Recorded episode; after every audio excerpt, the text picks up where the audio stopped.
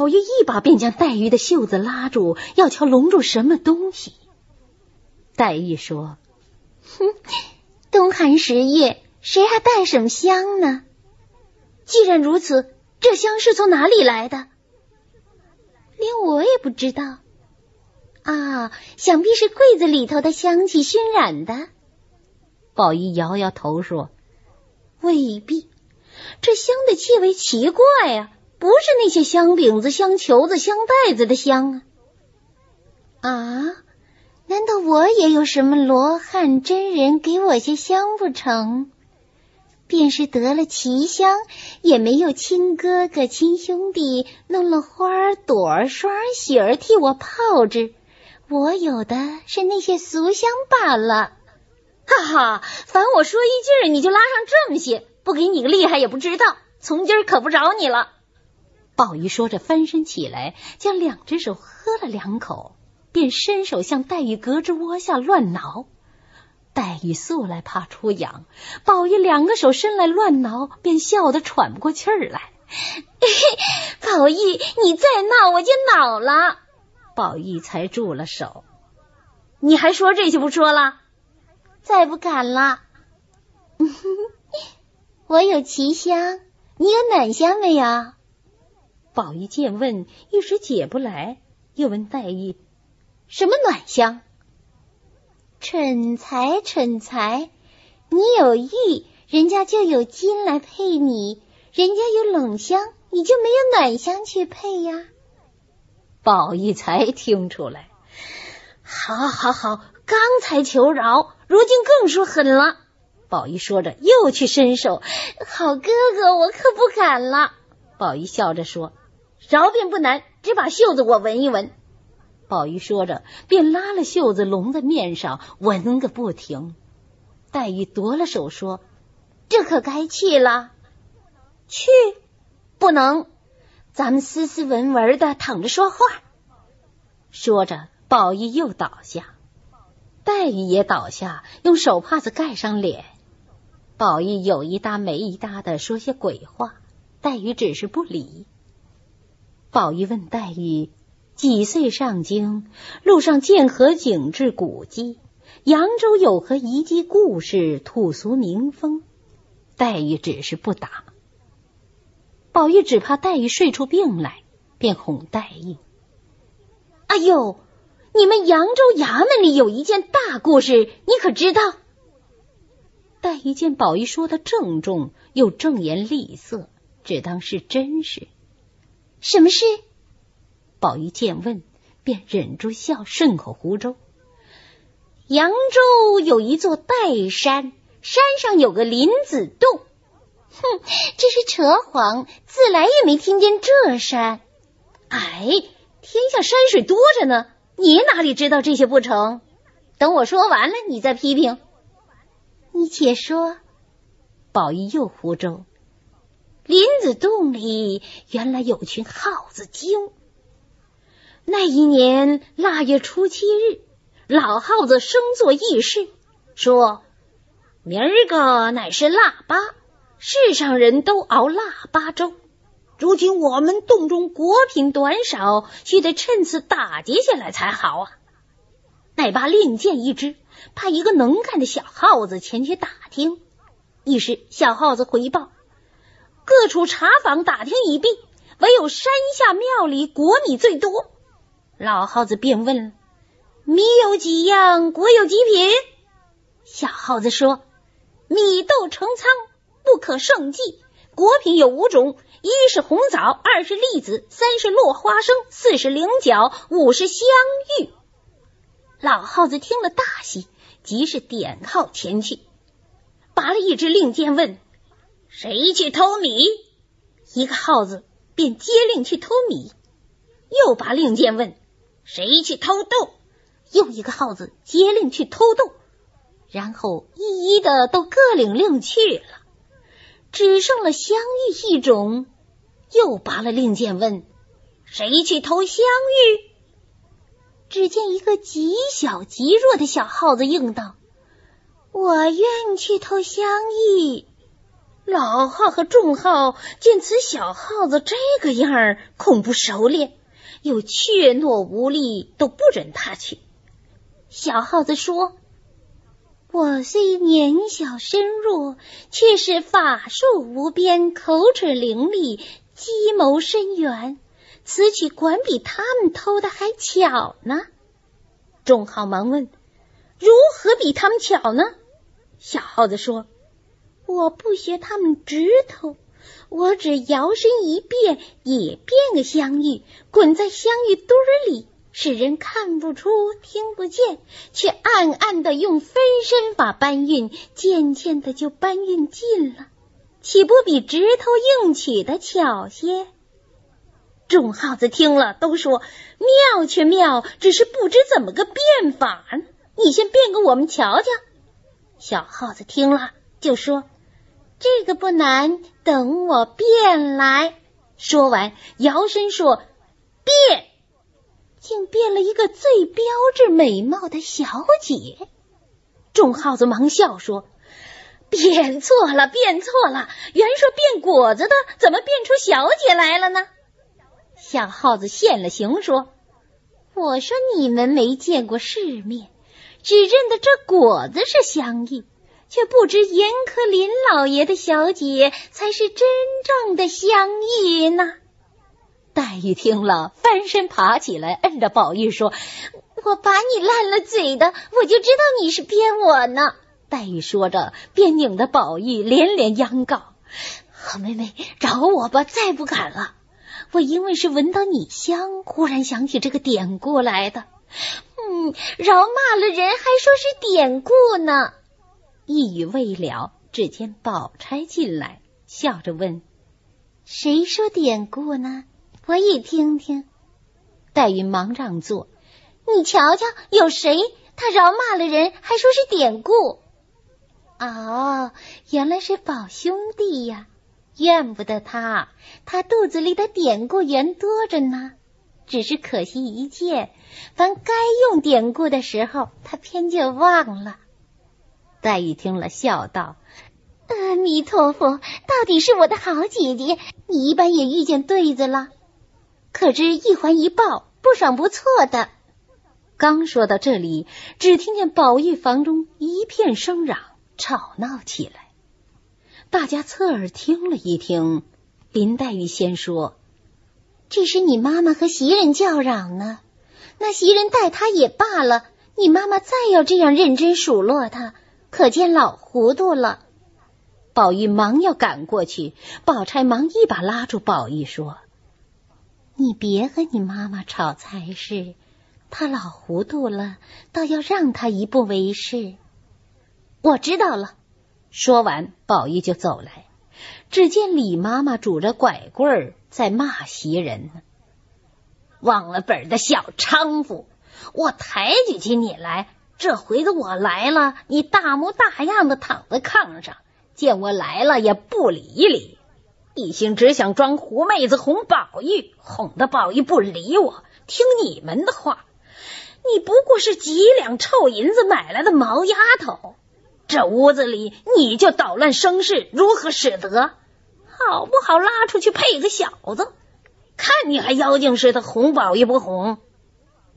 袭人。先只以为李妈妈不过是为自己躺着生气，少不得分辨说病了才出汗，蒙着头原没看见你老人家。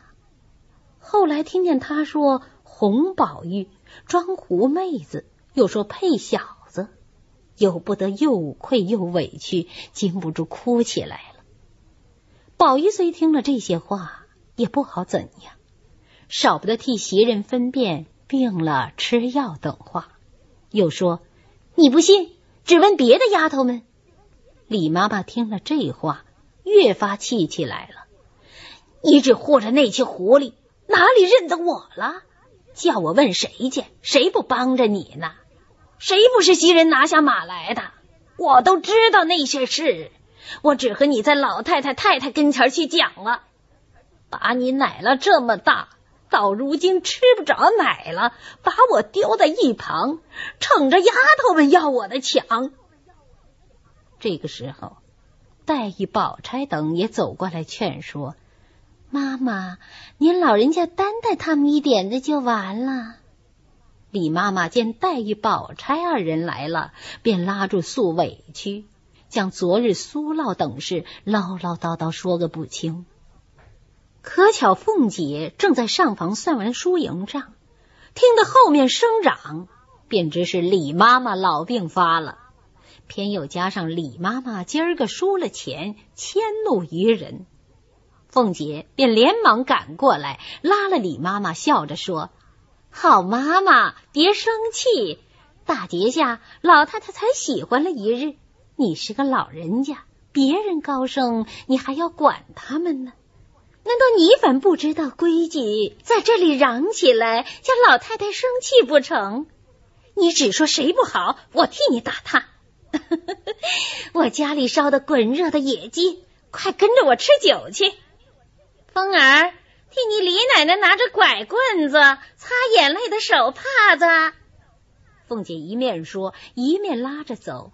那李妈妈脚不沾地的跟着凤姐走了，一面还说：“我也不要这老命了，月信今儿没了规矩，闹一场子，讨个没脸儿，强如受那娼妇的气。”后面宝钗、黛玉随着，见凤姐儿这一般，都拍手笑着。亏这一阵风来，把个老婆子搓了去了。宝玉点头叹道：“唉，这又不知是哪里的账，只捡软的数落。昨个又不知是哪个姑娘得罪了，尚在袭人账上。”一句没说完，晴雯在旁边笑着说：“哼，谁又不疯了？得罪他做什么？便得罪了他，就有本事承认。”不犯带累别人，袭人一面哭一面拉着宝玉说：“为我得罪了一个老奶奶，你这回子又为我得罪这些人，这还不够我受的，还只是拉别人。”宝玉见袭人这般病势，又添了这些烦恼，连忙忍气吞声，安慰袭人，仍旧睡下出汗。又见袭人汤烧火热。自己就守着他，歪在旁边劝袭人只养着病，别想着些没要紧的事生气。袭人冷笑说：“要为这些事生气，这屋子里一刻还站不得了。但只是天长日久，只管这样，可叫人怎么样才好呢？”你只顾一时为我得罪人，他们都记在心里，遇着坎儿，说的好，说不好听的，大家什么意思呢？一面说，一面禁不住流泪，又怕宝玉烦恼，只得又勉强忍着。一时杂使的老婆子煎了二货药来，宝玉见袭人才有汗意，不肯叫他起来。自己便端着在枕上给他吃了，又叫小丫头子们铺炕。袭人说：“你吃饭不吃饭？到底老太太太太跟前坐一会儿，和姑娘们玩一会儿再回来，我就静静的躺一躺也好。”宝玉听说，只得替他去了簪环，看他躺下，才往上房来，同贾母吃完饭。贾母还想同那几个老管家妈妈斗牌解闷儿，宝玉惦记了袭人，便回到房中，见袭人蒙蒙睡去，自己要睡，天气尚早。这个时候，晴雯、启霞、秋纹、碧痕都寻热闹，找鸳鸯、琥珀等玩去了。独见麝月一个人在外间房里灯下磨骨牌。宝玉问他。你怎么不同他们玩去？麝月说：“没钱，床底下堆着那么些，还不够你输的。都玩去了，这屋里交给谁呢？那个又病了，满屋里上头是灯，地下是火。那些老妈妈子们，老天拔地服侍了一天，也该叫他们歇歇了。小丫头子们也是服侍了一天，这会儿还不叫他们玩玩去？所以让他们都去吧。”我在这里看着。宝玉听了这话，公然又是一个袭人。宝玉笑着说：“我在这里坐着，你放心去吧。你既在这里，越发不用去了。咱们两个说话玩笑，岂不好？哎，咱们两个做什么呢？怪没意思的。哎，也罢了。早上你说头痒，这回没什么事儿，我替你避头吧。嗯，就是这样。”麝月说着，将文具镜匣搬来，揭去钗环，打开头发。宝玉拿了篦子替麝月一一的梳篦，只篦了三五下，只见晴雯忙忙的走进来取钱儿，一见他两个，便冷笑说：“呵，交杯盏还没吃，到上头了。”宝玉笑着说：“你来，我也替你避一避。”哼，我没那么大福。说着，拿了钱便甩帘子出去了。宝玉在麝月身后。麝月对着镜子，两人在镜内相视。宝玉便向镜内笑道：“满屋里就只是他磨牙。”麝月听说，忙向镜中摆手。宝玉会意，忽听“呼”一声帘子响，晴雯又跑进来问：“我怎么磨牙了？咱们到底说说。”麝月说：“你去你的吧，又来问人了。你又护着。”你们那蛮神弄鬼的，我都知道。哼，等我捞回本来再说话。晴雯说着，一径出去了。这里，宝玉给麝月闭完头，麝月悄悄的服侍宝玉睡下，不肯惊动袭人。第二天清晨起来，袭人已是夜间发了汗，觉得清醒了些，只吃些米汤静养。宝玉放了心，饭后。就走到薛姨妈这儿来闲逛，忽见人说史大姑娘来了。宝玉听了，抬身就走。宝钗说：“等着，咱们两个一起走，瞧瞧他去。”宝钗就和宝玉一起来到贾母这边，只见史湘云大笑大说的，见他两个来了，忙站起来问好。正好黛玉在旁问宝玉。在哪里的？在宝姐姐家。我说呢，亏在那儿伴着，不然早就飞了来了。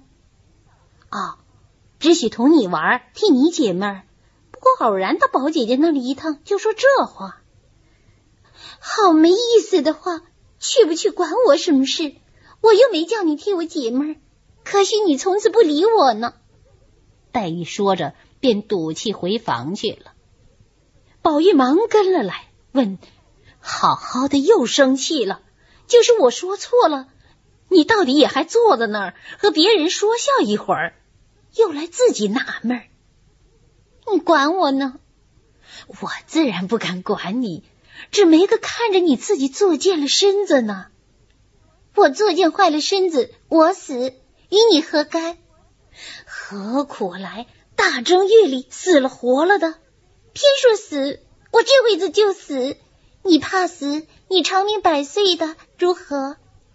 嗨，要像只管这样闹，我还怕死呢。倒不如死了干净。正是了，要是这样闹，不如死了干净。我我说我自己死了干净，别听错了话赖人。